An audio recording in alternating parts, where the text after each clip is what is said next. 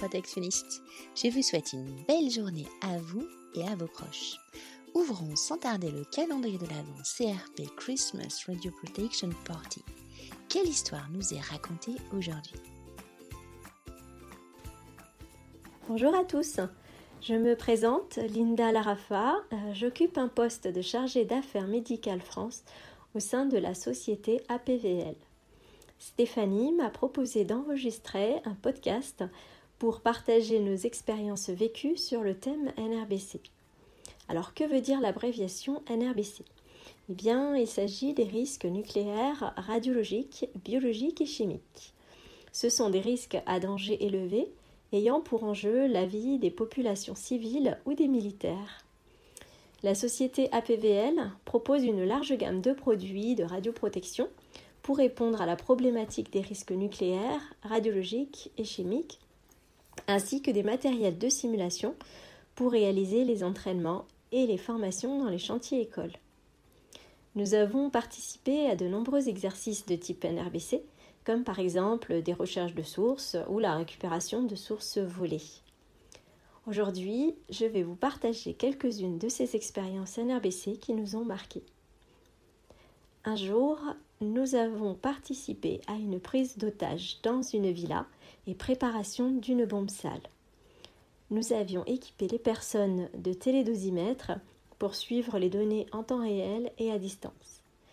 C'était étonnant de ne pas visualiser le visage des intervenants. Ils avaient une cagoule en permanence.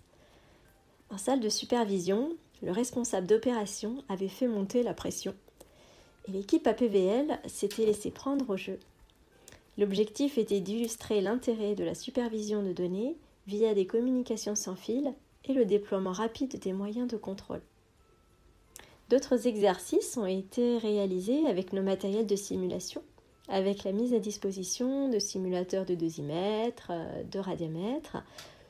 APVL a participé à d'autres exercices tels que la simulation d'une explosion dans une usine chimique avec des blessés contaminés et non contaminés.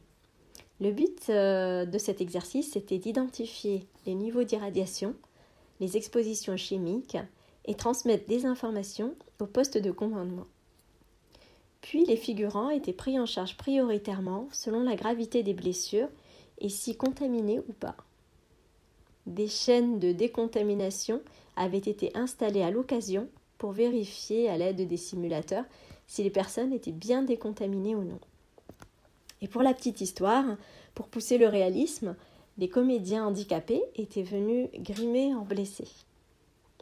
Nous avons également participé à un exercice de simulation de prise d'un hangar dans un pays à risque. Une équipe de reconnaissance était envoyée pour identifier les fûts en chim et en rade. Et il ne fallait pas forcément se fier aux étiquettes des fûts. Les simulateurs étaient également utilisés pour simuler le contrôle d'un laboratoire clandestin ou le contrôle de décontamination des véhicules entrés en zone contaminée.